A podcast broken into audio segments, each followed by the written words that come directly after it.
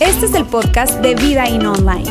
Nos alegra poder acompañarte durante los siguientes minutos con un contenido relevante, útil y práctico.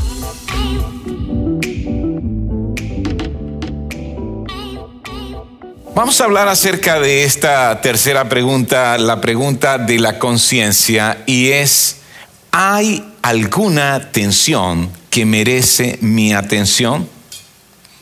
Sabes, eh, tienes estas opciones delante de ti.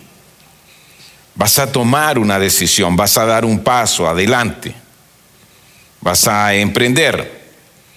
Eh, tiene que ver con continuar, por ejemplo, con, una práctica que podría convertirse en un hábito. Tiene que ver con tu salud o con una relación en particular o con, con una decisión financiera. Y entonces te haces esta pregunta. Hay una tensión que merece mi atención. Y, precisamente con conciencia me refiero entonces a esa tensión interna que está en competencia con eso que estoy considerando, considerando hacer, considerando tomar, considerando iniciar, y que podría llevar a arrepentirnos en caso de tomar esa determinada decisión. Así que e, esto algunas personas le llaman momento de bandera roja. Momento de bandera roja. No, no sé cómo le llamas tú, pero mi esposa dice, no siento paz al respecto. No siento paz al respecto. Y, ella se refiere a eso porque eh, hay un principio bíblico que dice algo como esto. Cuando yo tomo decisiones que son correctas, a la luz de lo que Dios establece, el resultado va a ser paz. De hecho, eh, de esta manera poética lo dice, la justicia y la paz se besaron. Y lo que quiere decir justicia es, yo hago aquello que es correcto ante los ojos de Dios. Y el resultado es que voy a experimentar paz. ¿Y sabes qué es paz? Paz es lo más parecido a lo que hoy llamamos salud mental. ¿Qué te parece? Paz es lo más parecido a lo que hoy llamamos salud mental. Es decir, yo tengo paz cuando estoy en pleno contacto con la realidad y estando en pleno contacto con la realidad, tengo una mínima, tengo mínimos niveles de ansiedad. Si al entrar en contacto con la realidad, mi ansiedad se eleva, entonces no tengo paz. O si para tener paz tengo que desconectarme de la realidad, yo no estoy bien.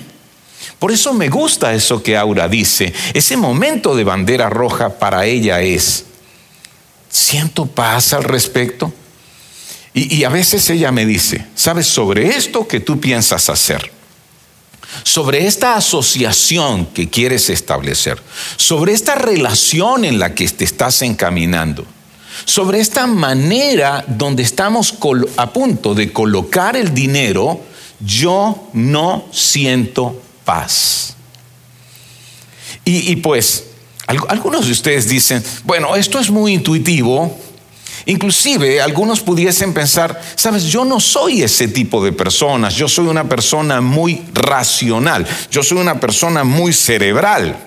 No me pidas que me haga esta pregunta, porque para mí el asunto es basarme en los hechos. Para mí, yo estoy tomando en cuenta los hechos y en base a los hechos estoy tomando una decisión. Pues los estudiosos del cerebro dicen que cuando tienes ese momento de bandera roja, muy posiblemente tu cerebro está diciéndote que hay más elementos que debes tomar en cuenta. Y si te detienes, esos elementos van a salir a la superficie, van a venir a tu conciencia. Así que si eres una persona racional que toma en cuenta los hechos, Cuando sientas alguna tensión sobre una decisión determinada, sobre un paso a dar, sobre algo que vas a hacer o a ejecutar, detente. Y si te detienes, posiblemente vas a comenzar a ver cosas que antes no has visto. Porque en el ajetreo de la vida, en el correr, en el hacer una cosa hoy otra mañana, en el tratar de obtener alguna ventaja, en el estar tensionado para obtener más ganancias, a veces pasas por alto cosas que pudiste haber tomado en cuenta y que por no haberlas tomado en cuenta, luego están trayéndote remordimientos. ¿Cuántos han vivido eso? ¿Cuántos han dicho, si, si me hubiese detenido? Ante esto que sentí. ¿O cuántos ante esto que sintió mi esposa? ¿O que sintió ese amigo que ha sido para mí un consejero? Un apoyo en mi toma de decisiones. Un, espejo en el cual me veo para tomar decisiones. Recuerda, tú podrías encontrar más información después de frenar esa decisión. Esto es un asunto de conciencia. ¿Cuál es nuestra insistencia hoy sobre esta pregunta? Préstale atención a la atención. No la pases por alto, no la desvalorices. Ah, estas son tonterías mías. Ah, esto es algo que, que, bueno, inclusive cuando se trata de otra persona, que te hace la pregunta que genera tensión. Generalmente de tu esposa. E, e, eso ocurre conmigo. O generalmente algún, alguien que camina a tu lado, algún asociado. ¿Sabes esta pregunta de ¿y, ¿y qué, podría, qué podrían pensar las personas que trabajan contigo de esta decisión que estás tomando? Y revisaste bien el contrato, revisaste lo que en realidad dicen las letras pequeñas. ¿Y qué acerca de las consecuencias que esto podría traer en tu relación con esa persona. O hasta dónde esto podría llegar en la medida en que dedicas más y más tiempo a esta relación. Sabes, cuando alguien te hace esa pregunta y eso genera entonces una atención, préstale atención a esa atención. Nosotros generalmente tendemos a pasar por alto la verdad. Y, seguramente tú recuerdas eh, eso del vendedor interno, que el vendedor interno está, diciendo, está diciéndote, vamos, aprovecha, esa es una eh, buena decisión, no pienses tanto, el que no arriesga no gana, y estás arriesgando no lo que es tuyo, sino que estás arriesgando lo que es de otros y las decisiones que tú tomas no están afectándote solamente a ti, están afectando a las personas que amas. Entonces, a veces estamos desvalorizando inclusive a esa persona que nos hace preguntas que generan la atención y decimos, ¿qué sabe él? No tiene experiencia. Yo soy quien manejo este tipo de negocios. Ah, es que ella siempre anda con un montón de temores. Que, que, si yo me dejo guiar por sus temores, no hubiese hecho nada en esta vida. Detente. Si te genera una tensión, recuerda, al final tú eres libre de tomar la decisión. Pero ¿qué te parece si te detienes? Sabes, eh, yo he visto eso eh, eh, en mi, en mi trabajo muchas veces como consejero prematrimonial. Estoy haciendo consejería prematrimonial a un joven y, entramos, por ejemplo, con la aprobación y el respaldo de sus familiares y amigos. Y él me dice, sabes, ahí, ahí hay un problema. Mi mamá para nada está de acuerdo con mi relación. Y entonces entramos en esa conversación. Yo le recuerdo, mira, esta decisión es tuya, no es la decisión de tu mamá. Pero la evidencia nos ha mostrado que las personas más cercanas a ti ven algunas cosas que tú no ves. ¿Por qué no te detienes? Inclusive le digo, ten una conversación con tu mamá y que ella te, te haga una lista de esas cosas que observa como negativas en la relación que tú estás iniciando. Y compáralo con lo que tú ves. Y sabes, eso te va a llevar a tomar una mejor decisión. Pero no pases por alto esa tensión que te está generando, ¿ok? Esa tensión que te está generando. Así que si algo te molesta, deja que te moleste. No parece ser una buena, no parece ser un buen consejo, ¿verdad? Pero si algo te molesta, deja que te moleste porque te va a llevar a hacerte mejores preguntas y recuerda, te va a llevar a ver lo que en algún momento no estás viendo. Y sigo insistiendo, presta atención a esa tensión. Presta atención a esa Eso me ha ocurrido en muchas ocasiones en, mi conversación con mi esposa Aura. Yo recuerdo eh, eh, cuando, cuando comencé mi trabajo, como, digamos, dando conferencias, dando cursos, alguien se acercó y me dijo, para ese tiempo eh, yo necesitaba algunos recursos como, como una laptop y, otros recursos para hacer mejor lo que hacía, pero estábamos comenzando, ¿ok?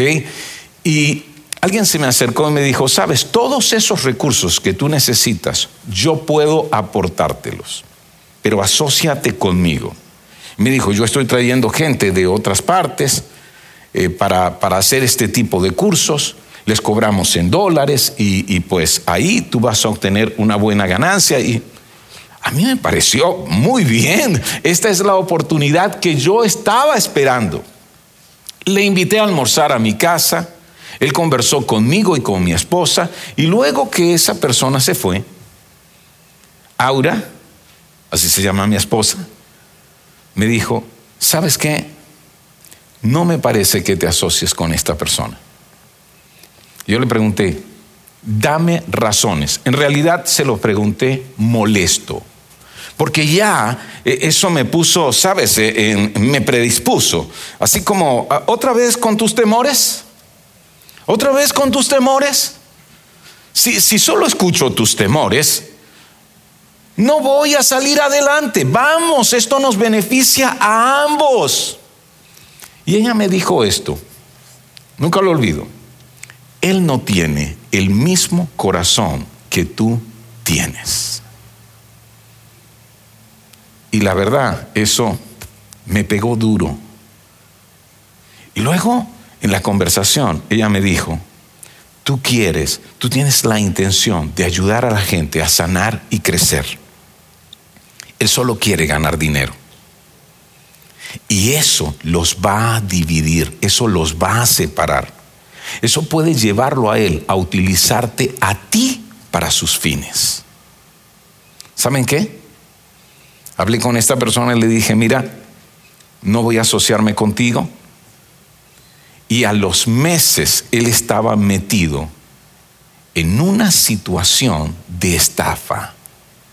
Había estafado a personas que traía, que cobraba en dólares, que les quitaba documentos para poder gestionar dólares en un ambiente de control cambiario que vivíamos en ese tiempo. ¿Te das cuenta de lo que te digo? Es un asunto de conciencia. Vamos a ir a una historia bíblica que nos recuerda acerca de eso. Seguro has escuchado hablar acerca de ese pastorcito valiente que se enfrentó a un gigante llamado Goliat y lo venció. Y eso lo llevó a convertirse en un héroe de guerra. Estoy hablando acerca de David. El rey David. Pero mira, su historia es una historia muy interesante, porque desde que él fue, digamos, declarado como rey por un profeta, ese profeta que le dice, tú serás el próximo rey de Israel, hasta que él llega al trono, pasan más de 18 largos años. Porque en el momento en que el profeta le declara eso, había un problema. Otro rey estaba en el trono, el rey Saúl. Y sabes, eh, cuando David se convierte en un héroe de guerra, inclusive se convierte en el, el yerno de este rey Saúl y va a vivir a su palacio, pues Saúl comenzó a darse cuenta del crecimiento en la popularidad y en la aceptación que David tenía frente a la disminución de su crecimiento y de su popularidad. Y su envidia lo llevó a intentar asesinar a David. Así que David se convirtió en un fugitivo. Salió del palacio para huir, para esconderse en ciudades, entre los cerros del desierto. Y estando huyendo, algunos hombres comenzaron a unirse a David. Hombres que estaban deprimidos, hombres que estaban endeudados, hombres que estaban amargados de espíritu. Ese es el término que los describe. Y David comenzó a formar con ellos, a conformar con ellos un ejército. Un ejército que para ese momento era un ejército significativo de unos 400 hombres. Pero Saúl sigue persiguiendo a David. Lo está cazando Sí, como quien caza un animal. Y, Saúl va detrás de David con un ejército de tres mil soldados. Lo que, lo que la Biblia nos cuenta, lo que esta historia nos cuenta, es que en algún momento en esa persecución, David, eh, eh, perdón, Saúl se detiene frente a una cueva pasa al frente de una de las columnas de sus soldados, los detiene, porque necesita ir al baño, el llamado de la naturaleza. Así que entra a la cueva, yo quiero que ustedes se imaginen esta escena, no con muchos detalles, por favor, pero sí, e-, él entra a la cueva, la cueva oscura, posiblemente está así como, como, como, como afocado, decimos, ¿no? Y se coloca en posición, levanta su ropa externa, está mirando hacia la entrada de la cueva, pero ¿quién creen ustedes que está dentro de la cueva, escondido? David con sus hombres. Uno pudiese pensar, hey, ahí se alinearon las estrellas. Porque tu enemigo entra en el lugar donde tú te escondes con tus hombres y está allí en una posición que no, que, no le va a permitir responder rápidamente desnudo o semidesnudo y mirando hacia la entrada de la cueva. Mira lo que le dicen los hombres de David a David. Vamos a leer primera de Samuel, allí en el capítulo 24, el versículo 4. En verdad, hoy se cumple la promesa que te hizo el Señor cuando dijo, yo pondré a tu enemigo en tus manos para que hagas con él lo que mejor te parezca. Y es cierto. En ese momento, el hombre que caza a David, el hombre que lo persigue, implacablemente está ahí frente a él. En una situación descuidada. Está en sus manos. David puede hacer con él lo que, lo que quiera. Y sus hombres están diciéndole, ve y hazlo. Ve y hazlo. Yo quiero que tú te imagines que eres David. Que eres David. ¿Acaso no deberías acabar con esto de una vez? ¿Acaso no deberías terminar con ese hombre que te persigue y posiblemente te evitas una guerra civil y posiblemente te, evitas mayor derramamiento de sangre? Uno podría pensar así, mata al rey, conviértete en rey. Mata al rey, conviértete en rey. ¿Saben lo que hizo David?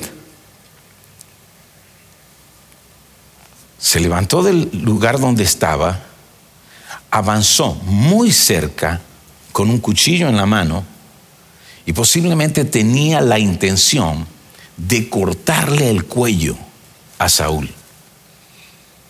Pero ahí se detuvo y lo que hizo fue cortarle un pedazo de su manto y luego se retiró. Y cuando se retira, sus hombres le dicen, ¿qué has hecho? Mátalo.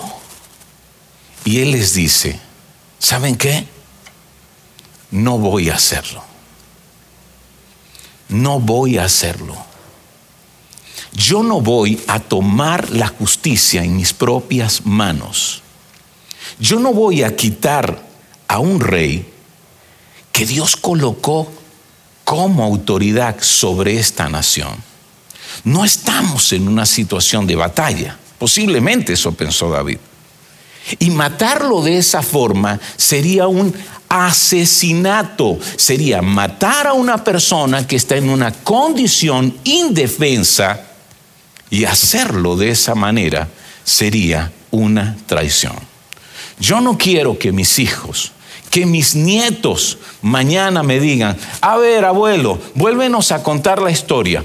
¿Cómo fue que mataste a Saúl mientras él estaba indefenso en el baño? Yo no voy a contar esa historia. Y recuerda, hey, cualquiera hubiese podido pensar, mata al rey, conviértete en rey. Pero David no se sintió bien al respecto. Mientras él avanzó, cuando llegó muy cerca, se generó una tensión dentro de él y él prestó atención a esa tensión.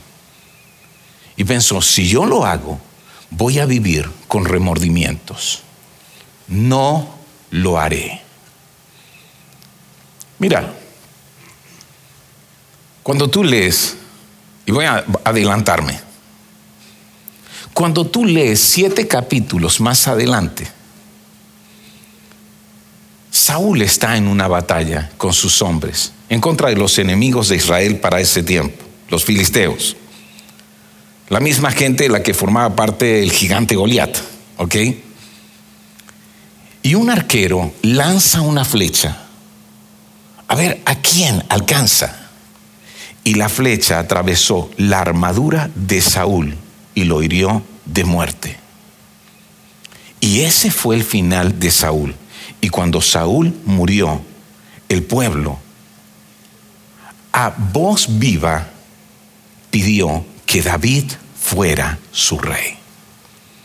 Ahora, si David hubiese sabido cómo iba a terminar la vida de Saúl, ¿Cómo iba a terminar esta historia? ¿Cómo él iba a ser nombrado finalmente rey? Para él hubiese sido mejor o más fácil tomar la decisión, ¿no es cierto? ¿Sabes cuál es nuestro problema? Que nosotros no sabemos cómo va a terminar la historia. Pero sí quiero decirte, cada decisión que tomes afecta el final de tu historia afecta el final de tu temporada de vida, afecta el final de tu etapa de vida. Por ejemplo, tu etapa como papá de adolescentes, que resulta tan dura. Cada decisión que tomes en relación con ellos, esas decisiones que generan tensión, a las que debes prestarle atención, a las que tienes que hacerte la pregunta de conciencia, va a definir cómo termina esa etapa cuando tus hijos salgan de casa. Lo que recuerden acerca de ti. O igual en tu matrimonio. ¿Cómo, ¿Cómo va a terminar esta etapa de nuestra vida matrimonial? Depende de las decisiones que tome ahora. El asunto es que nosotros creemos que podemos predecir el futuro, pero no es así. No podemos predecir el futuro. ¿Ok? Eso de mata al rey, conviértete en rey, no es tan fácil. No es así. Y si tú crees que puedes predecir el futuro, pues no puedes predecirlo. De hecho, a eso es lo que se le llama decepción. Decepción. ¿Alguna vez te has decepcionado? ¿Alguna vez te has decepcionado? ¿Sabes qué es decepcionarme?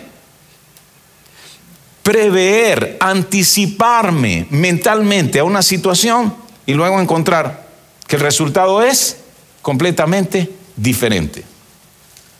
La verdad, nosotros no podemos predecir el futuro. Déjame seguir contándote la historia.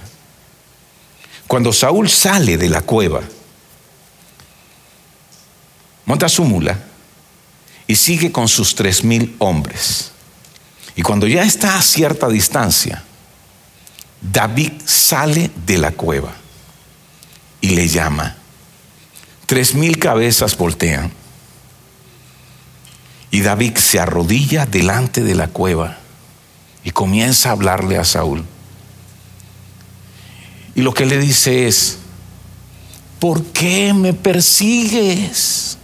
¿Por qué tú haces caso a la gente que cree, que dice que yo quiero matarte? Dime qué razón hay para que tú me cases como si yo fuese una presa. ¿Y saben lo que hay en la mano de David? Ese pedazo de tela.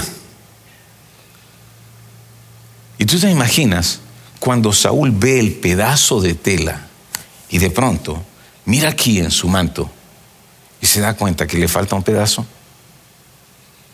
¿Sabes cuál fue la reacción de Saúl? Esta fue la reacción. Tú eres mejor hombre que yo. David, tú eres mejor, mejor hombre que yo. ¿Sabes cuál fue la reacción de Saúl? Piensa en esta reacción. De su enemigo implacable le dice a David, tú mereces ser el rey de Israel. Wow.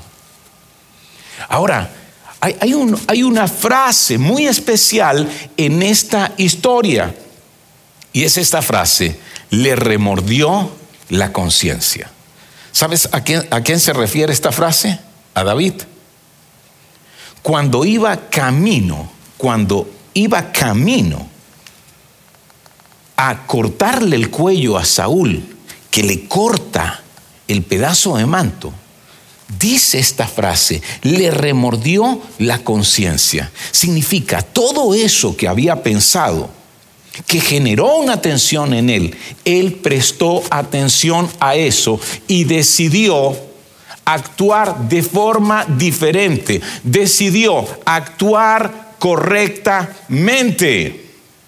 De hecho, él dice, esto es lo que él le dice a sus hombres, que el Señor me libre de hacerle al rey lo que ustedes sugieren, el ungido del Señor. Es eso que les decía. Lo que está diciendo es, si este es el rey que Dios colocó sobre Israel, yo no voy a convertirme en su asesino. No voy a convertirme en su asesino. Y sigue diciendo, de este modo David eh, contuvo a sus hombres y no les permitió que atacaran a Saúl. Pero una vez que éste salió de la cueva para proseguir su camino, entonces ahí está David. Y esta es una, ahí está David arrodillado delante de la cueva y hablándole a Saúl y diciéndole, y esta es la frase que David utiliza. Él dijo, que el Señor juzgue entre nosotros dos. Que el Señor juzgue entre nosotros dos. ¿Y recuerdas cómo termina la historia? Meses después, en una batalla con los filisteos, Saúl entonces es herido de muerte. Escúchame algo. Tú piensas, pero yo nunca voy a vivir una situación donde tenga que matar a un gobernante. Me provoca, pero... No voy a vivir una situación así. Pues yo te aseguro, cada decisión que tú tomas está en un punto entre asociarte con una persona y matar a un gobernante.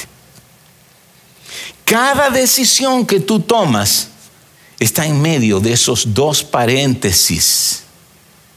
Algunas que parecen más sencillas, algunas que parecen más comprometedoras.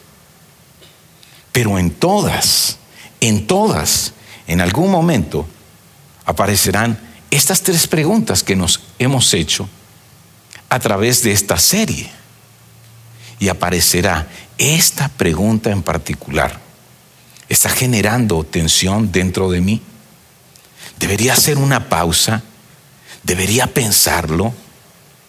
¿Debería escuchar? Aquel que me hace una pregunta que genera esa tensión.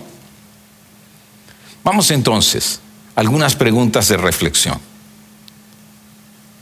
¿Cuáles son estas preguntas? Estas son preguntas en las que algunos de ustedes van a trabajar durante esta semana. Yo quiero que te las lleves. Esta es la primera pregunta. ¿Tienes un nombre para tu sistema de alerta interno? ¿Tienes un nombre para tu sistema de alerta interno? ¿Cómo le llamas? Algunos le llaman perturbación de espíritu, hablando acerca de su ser interno. Otros le llaman, como he dicho, no me da paz. Otros le llaman el momento de bandera roja. Segunda pregunta. ¿Has estado alguna vez cerca de decir sí ante una gran decisión, pero en el último momento te echaste para atrás simplemente porque algo no se sentía bien? ¿Encontraste más información después de frenar esa decisión? Piensa en eso. Piensa en eso. Hey, algunos de nosotros estamos haciendo cosas que son inofensivas, pero que se están convirtiendo en hábitos destructivos que demandan más de nuestro tiempo, más de nuestro esfuerzo, más de nuestros recursos, que comienzan a traer decisiones, perdón, consecuencias negativas y que nos están llevando a perder el control en cierto sentido. Y nos estamos justificando. No es para tanto, no está tan mal, ¿Qué situación en tu vida que tiene que ver con tu salud? que tiene que ver con tu relación matrimonial, que tiene que ver con tu relación con tus hijos. Sí, que se está convirtiendo en un hábito que está trayendo consecuencias negativas y cada vez te lleva a dedicar más tiempo, esfuerzo y recursos a eso, perdiendo el control. ¿No será que se está generando una tensión interna? ¿No será que hay voces a tu alrededor que te están diciendo, no deberías hacer esto, no me parece, y tú estás desestimando esas voces y tú estás despreciando esa opinión, descalificando a la persona de quien viene esa opinión? Detente, porque posiblemente esa sea una pregunta de conciencia. Y si la pasas por alto, luego vas a experimentar remordimientos. ¿Y sabes qué? La vida, la vida no es saludable cuando estás lleno de remordimientos, cuando estás lleno de sentimientos de culpa, cuando estás lleno de cosas que al recordarlas te producen vergüenza y que preferirías no haber hecho y que incluso deseas esconder. ¿Qué te parece si nos acercamos a Dios en este momento? Vamos a acercarnos a Jesús en este momento. Porque si algo yo he aprendido es que mi relación con Jesús hace que mi conciencia sea más despierta. Cuando tengo una relación personal con Jesús, Él me da su Espíritu Santo y el Espíritu Santo interviene en mi vida como esa persona que me hace más preguntas, que me ayuda a ver lo que no veo. Y sabes, eh, eh, el Espíritu Santo va a tener una voz más fuerte en la medida en que yo dependo de Jesús para tomar mis decisiones, en la medida en que le obedezco, sí, obedezco sus instrucciones para la vida, esas que voy conociendo en la medida en que escucho su voz a través de su mensaje, en que escucho su voz a través de otras personas. Nos acercamos a Él hoy. Ora conmigo. Querido Dios, delante de tu presencia estamos. Gracias por hablar hoy a nuestro corazón. Mira aquellos de nosotros que en este momento estamos a punto de tomar alguna decisión o que hemos venido avanzando en cuanto a la toma de una decisión, pero que necesitamos detenernos, sentir lo que está ocurriendo dentro de nosotros, sentir esa tensión que, que, se está produciendo para llamar nuestra atención. Ayúdanos, Señor, hacernos, a hacernos esta pregunta de la conciencia. ¿Qué está pasando dentro de mí? ¿Qué necesito escuchar? ¿Qué necesito atender? ¿Qué necesito ver que no estoy viendo acerca de los resultados y de las consecuencias que pueden traer remordimientos, sentimientos de culpa, sentimientos de vergüenza con las personas que amo, con las personas que están a mi alrededor, con aquellos con quien camino? Gracias por hablarnos hoy. En el nombre de Jesucristo. Amén. Sigue conectado a los contenidos de Vida In Online a través de nuestro sitio web y de las redes sociales. Muy pronto estaremos de vuelta con un nuevo episodio.